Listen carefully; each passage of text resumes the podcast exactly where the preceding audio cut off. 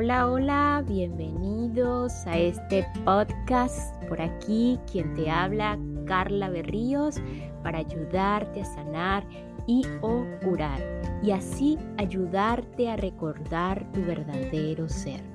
Ese ser infinito de la cual todos, absolutamente todos, somos y tenemos la capacidad de conectar. Eh, el día de hoy vamos a continuar con la secuencia de episodios eh, que comenzó en el episodio 24 y es la lectura práctica de un libro en el que, así como el de ¿Dónde están las monedas? Este libro lo recomiendo enormemente. Lo he leído tanto como hija, tanto como madre, como humana, como mujer, eh, en diferentes facetas de mi vida y pues en cada una de esas facetas que lo he leído, pues he comprendido, me ha ayudado a comprender muchísimas cosas de, del guion de esta vida, del guion de Carla Berríos. Y pues em, al compartir este, esa, ese aprendizaje, esa comprensión, eh, con las personas más eh, allegadas a mí, con, las, con mis amigos, con mis clientes, con los pacientes, pues eh, he notado y he observado la, gran ayuda que se puede extender. Y por eso una vez más se hace repetitivo recomendar este libro, Tu hijo, tu espejo, un libro para padres valientes, porque nos hace ver por momentos esa, esa sombra que, que, menciona Carl Jung, en la, que, en la que todos tenemos allí guardadita en el inconsciente y en la que pasamos mucho tiempo o muchos momentos de nuestras vidas en un proceso de negación.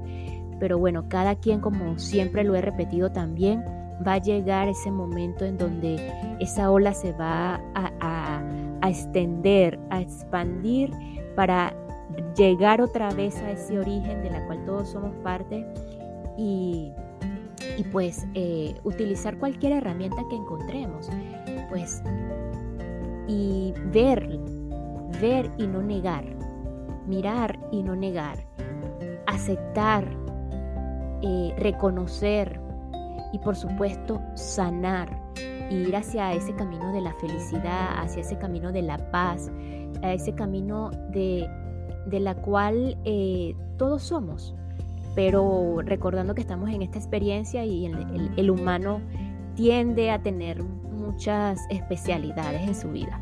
Entonces, bueno, sin más que decir, eh, vamos a continuar con la lectura de este libro, el libro Tu hijo, tu espejo, eh, un libro para padres valientes, así que atrévete a la valentía en estos momentos con esta secuencia de episodios de la lectura de este libro. Eh, un libro escrito por Marta Alicia Chávez Martínez, una psicoterapeuta mexicana. Y pues vamos a continuar. Em, habíamos quedado en, la, en, una, en una pequeña, en un relato de, un chico de 13 años con la historia de su madre, este, que ese muchacho eh, Muchas veces pensamos que nuestros hijos necesitan crecer para un ideal. Allí tenemos que estar muy pendientes de los ideales. Y pues eh, esos ideales que nos hemos creado nosotras mismos, nosotras mismas las madres, los padres, en la cabeza con nuestros hijos, inconscientemente, como dice Carl Jung, en esas sombras, eh, y queremos plantar ese ideal propio en nuestros hijos. Entonces, em, si estás nuevo en este episodio, te invito al episodio anterior para que cheques de qué se trataba el relato de este chico de 13 años y, pues ese, ideal que muchas madres pueden eh, implantar, podemos implantar en nuestros hijos. Entonces aquí continuamos en que las palabras son lo de menos. De hecho, Rara vez escucharemos a un padre decir palabras como las anteriores directamente. Sin embargo, el mensaje llega con claridad a través de la constante desaprobación.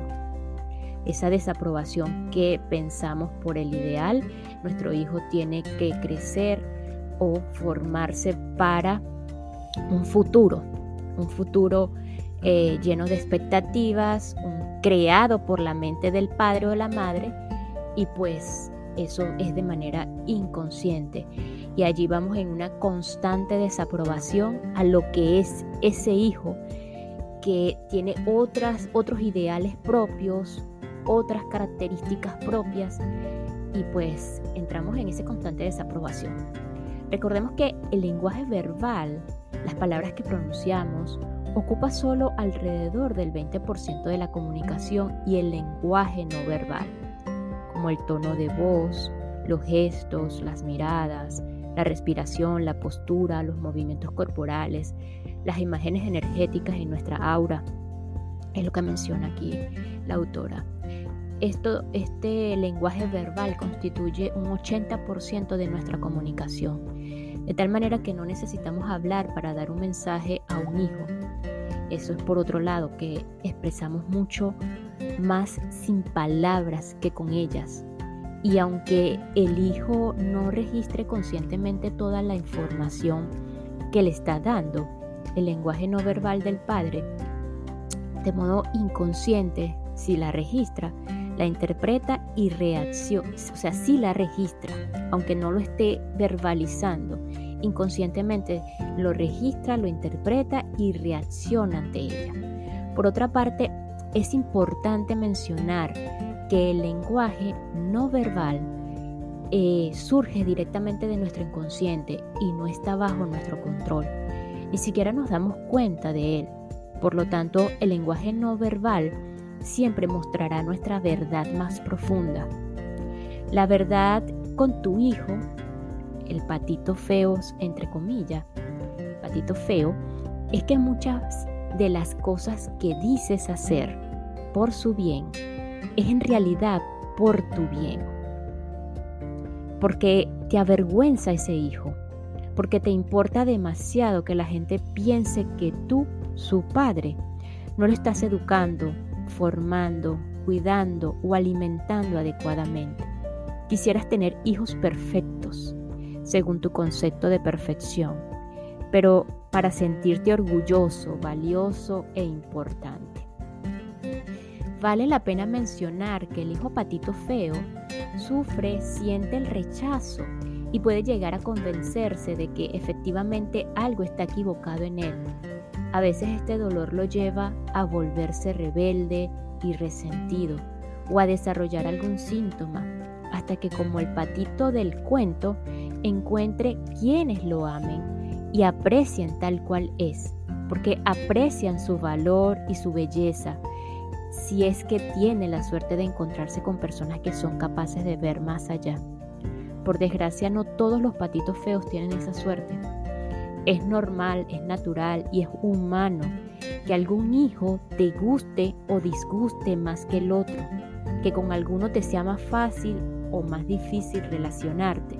Pero por Dios, reconócelo, y como he comentado antes, reconocer no significa informarle al mundo. Es un proceso personal, de ti contigo. Duele y avergüenza, pero es la verdad. Y también es verdad que cuando lo reconoces, lo encaras y lo trabajas con él. Tu sentimiento de rechazo hacia tu hijo puede cambiar drásticamente, como pasó con Alma. Alma era una madre divorciada de 40 años que tenía grandes problemas de relación con su hijo mayor, de 18 años, mucho más graves que los que una madre normalmente tiene con un hijo de esa edad. Peleaban constantemente, jamás podían hablar sin empezar a discutir y ambos guardaban fuertes resentimientos hacia el otro, el uno hacia el otro, manifestados a través de horribles ofensas y hostilidad mutua, aunado todo esto a la nula disposición del hijo a cooperar en casa. En sus constantes discusiones, el hijo invariablemente le reclamaba, tú no me quieres, siempre has preferido a mi hermano. Por supuesto, a esto la madre contestaba como lo hacen los padres cuando un hijo reclama algo de esta manera. Claro que no, yo los quiero igual a los dos. Yo estoy segura de que cuando un hijo de cualquier edad le dice esas cosas a su padre, está percibiendo algo. Y eso que percibe no es precisamente que no se le ame en lo absoluto, sino más bien que hay un grado de rechazo hacia él con el corazón del padre, quien por supuesto no lo reconoce. Como casi siempre sucede, al, al comentarle esta idea a Alma, su primera reacción fue de negación rotunda.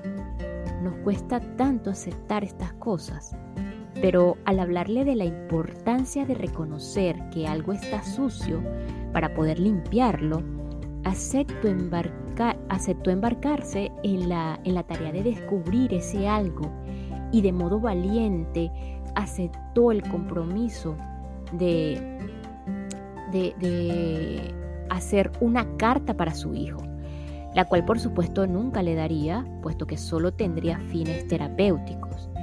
En ella se daría el permiso de expresar todos sus sentimientos hacia él, prestándole sus palabras a esa parte oculta, secreta y reprimida, permitiéndole desahogarse, atreviéndose a verla de frente y escucharla, contactarla, conocerla para entonces dejarla ir. Hubiese podido simplemente sugerir a Alma algunos cambios de estrategia en el manejo de su hijo, enseñarle a poner límites, a establecer normas y consecuencias, lo cual sin duda es necesario en un caso como este.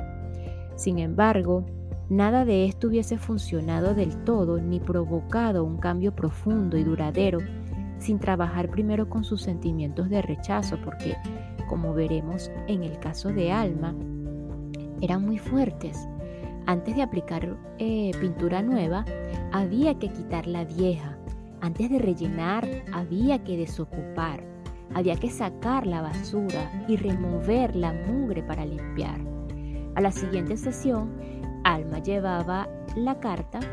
Era claro que se dio a sí misma todo el permiso para descubrir y expresar eh, lo que por tantos años había guardado en su corazón. La carta era verdaderamente impactante y conmovedora. Mientras la leía, su cara y su voz expresaban tanto dolor, tanta vergüenza, el dolor de estar reconociendo algo que se negó por mucho tiempo y la vergüenza de ver esa verdad. Mientras la leía lloraba, yo también. Era muy dolorosa y expresaba cosas como que desde que naciste y te vi por primera vez, me pareciste tan feo me reproché cómo había podido yo, una mujer bella, formar en mi vientre a un niño tan feo. Siempre me ha dado vergüenza presentarte. Como mi hijo, siempre he lamentado que no seas de piel blanca, inteligente y guapo como tu hermano. Y una buena cantidad de realidades así de crudas, así de crueles, así de reales que salieron de su interior porque ahí estaban, porque habían permanecido ahí en la sombra, a la espera de la luz. Como antes mencioné, Alma no le dio esta carta a su hijo porque aunque de modo inconsciente y en una forma muy visceral, seguro que él lo sabía, siempre se intuye, hubiera resultado sumamente difícil para él manejar esta situación más aún si no estaba recibiendo ayuda profesional. Después de un proceso terapéutico con la carta y sus sentimientos expresados en ella, Alma la quemó. Trabajó también con las prácticas propuestas en el capítulo 12 de este libro. Lo hermoso de todo esto es que aún antes de terminar ese proceso terapéutico, Alma empezó a sentirse muy diferente respecto a su hijo, mucho más compasiva y capaz de interesarse en él. Comprendió el dolor, la impotencia y la frustración de su hijo por sentirse un fracasado, con la enorme necesidad de ser amado y aceptado, y todos los sentimientos que le movían a ser como, como era. Por supuesto, como reacción de la nueva actitud de su madre, el hijo cambió significativamente. Ambos, ambos lo hicieron. Su relación mejoró de una manera muy importante y el chico empezó a mostrarse más dispuesto, más abierto, más accesible a negociar con su mamá y a responder a los límites y acuerdos que ella estableció. Eso sucedió hace alrededor de tres años y hace dos meses recibí una carta de Alma. Me decía que está muy bien, que su hijo había cambiado mucho, que la apoyaba. Su actitud es muy diferente y la relación entre ambos fluye fácilmente, incluso en los conflictos que necesariamente a veces se presentan, pero la noticia que más me conmovió fue cuando leí, ahora me es muy fácil sentir amor por él. Bravo, bravo por alma los padres valientes que enfrentan a sus monstruos interiores obtienen grandes recompensas. Otras razones comunes por las que se puede sentir rechazo hacia un hijo son, por ejemplo, que haya nacido cuando ya no se deseaba un hijo, o porque padece alguna enfermedad desde pequeño que esclaviza y abruma a los padres, o por una razón tan simple, pero tan común, como parecerse a alguien familiar con quien el padre tiene fuertes conflictos o le cae mal. Cualquiera que sea la causa, las circunstancias del rechazo, insisto en la imperiosa necesidad de, de darse cuenta, de reconocerlo, para hacer ese cambio profundo hacia el amor, hacia la aceptación. Y todo esto por una sencilla razón. El corazón humano no puede albergar al mismo tiempo sentimientos tan opuestos como el rencor y el amor o como el resentimiento y la paz, ya que es necesario desocuparnos de uno para dar el paso al otro. Si bien el primer paso en la curación del rechazo es reconocerlo, superar la negación. En el capítulo 12 te propongo algunas alternativas para trabajar más profundamente en esto. Pero, ¿qué sucede cuando un padre que siente un importante grado de rechazo hacia un hijo lo mantiene negado y reprimido?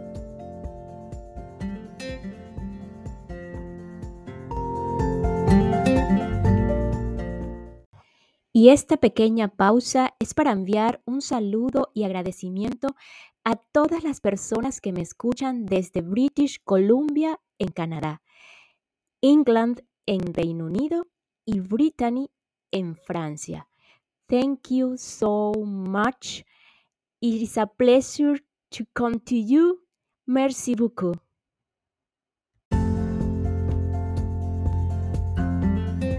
En el mejor de los casos, mostrará agresión y desamor hacia su hijo y digo en el mejor de los casos porque esta es la forma menos insana de, manejarla. Cuando un padre muestra abierta y directamente estos sentimientos, el hijo sabe dónde estar, dónde está parado, sabe qué esperar. Está viendo la piedra en la mano del padre y buscará la forma de protegerse cuando la lanza construirá escudos, desarrollará estrategias, echará a andar todo su ingenio y su potencial para lidiar con la situación. En cambio, cuando en grado extremo el padre reprime, oculta y niega el rechazo, se activará, se activará inconscientemente un mecanismo de defensa llamado formación reactiva, el cual consiste en encubrir un motivo o sentimiento que causa angustia y culpa experimentando conscientemente lo opuesto de manera que antes de que el verdadero sentimiento o el motivo, el motivo llegue a la conciencia, esto se convierte en su opuesto. Dicho de otra forma, los extremos se tocan, los extremos son lo mismo, es decir, que el rechazo será manifestado por el Padre como su polo opuesto, la sobreprotección.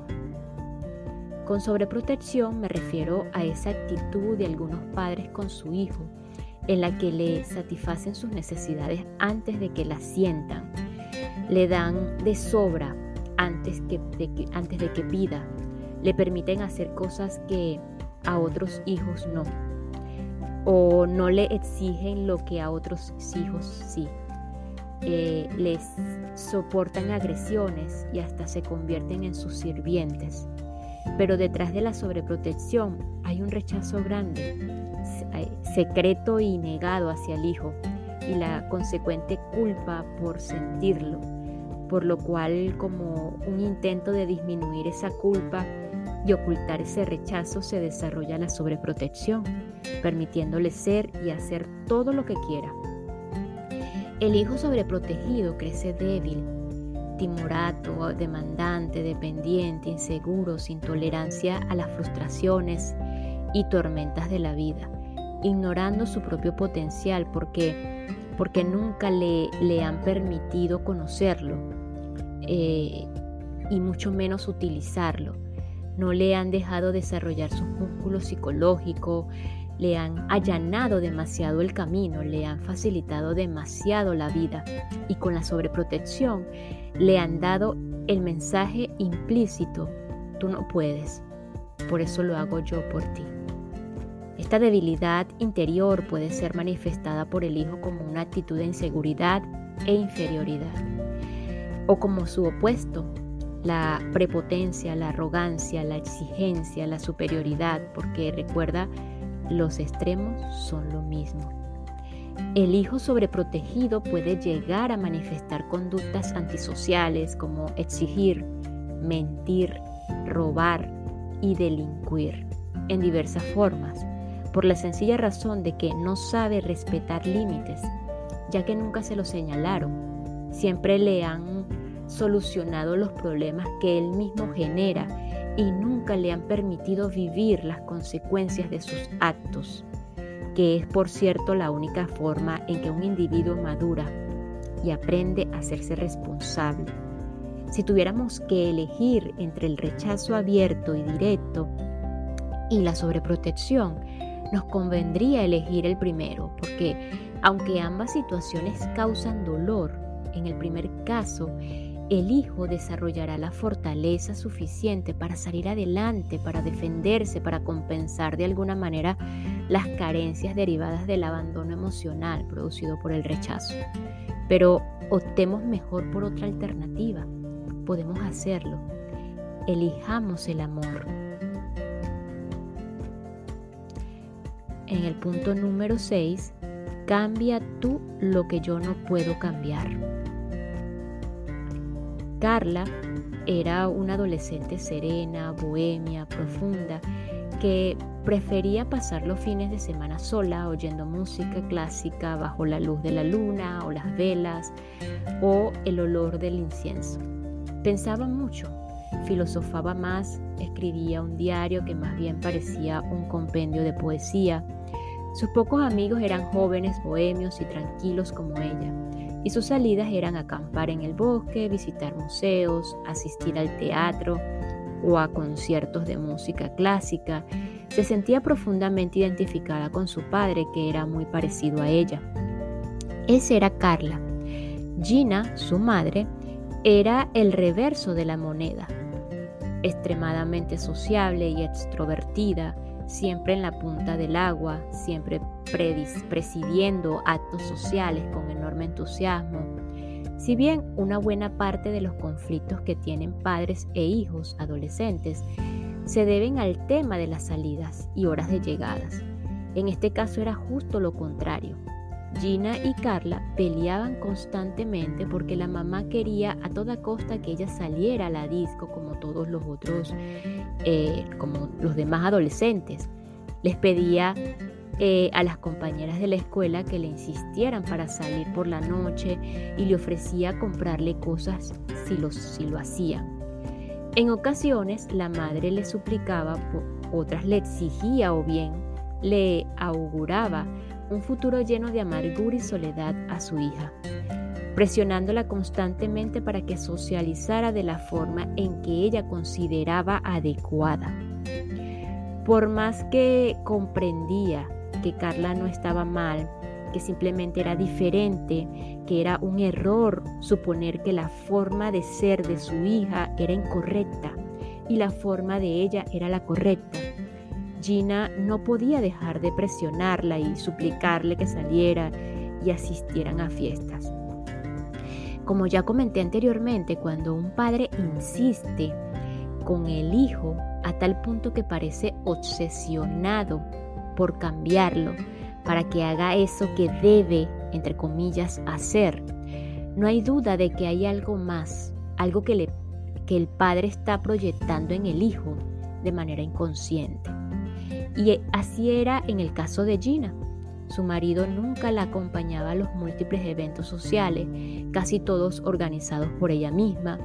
No invitaba amigos a su casa y no visitaban a nadie porque el marido no le gustaba socializar.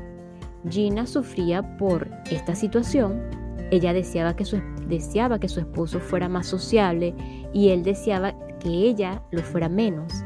Pero lo interesante del caso es que al no poder cambiar a su marido, Gina inconscientemente se esforzaba y se aferraba en cambiar a su hija, tan parecida a él por cierto. Todo esto simbólicamente significaba, si no puedo cambiarlo a él, te cambio a ti. En la relación padre-hijos, esto es común Intentamos, intentamos cambiar en nuestro hijo lo que no podemos cambiar, ya sea en otra persona significativa para nosotros, o bien lo que no podemos cambiar en nosotros mismos.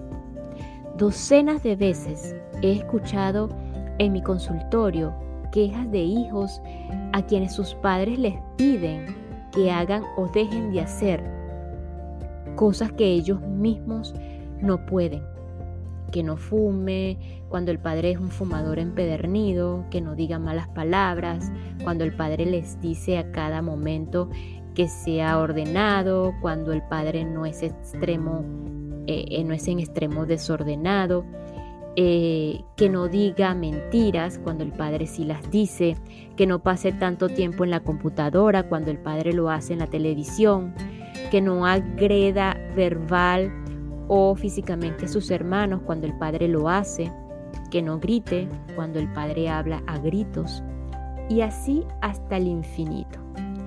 Y aquí va el mensaje implícito. Esto es mío, no me gusta, no lo puedo cambiar, cámbialo tú por mí.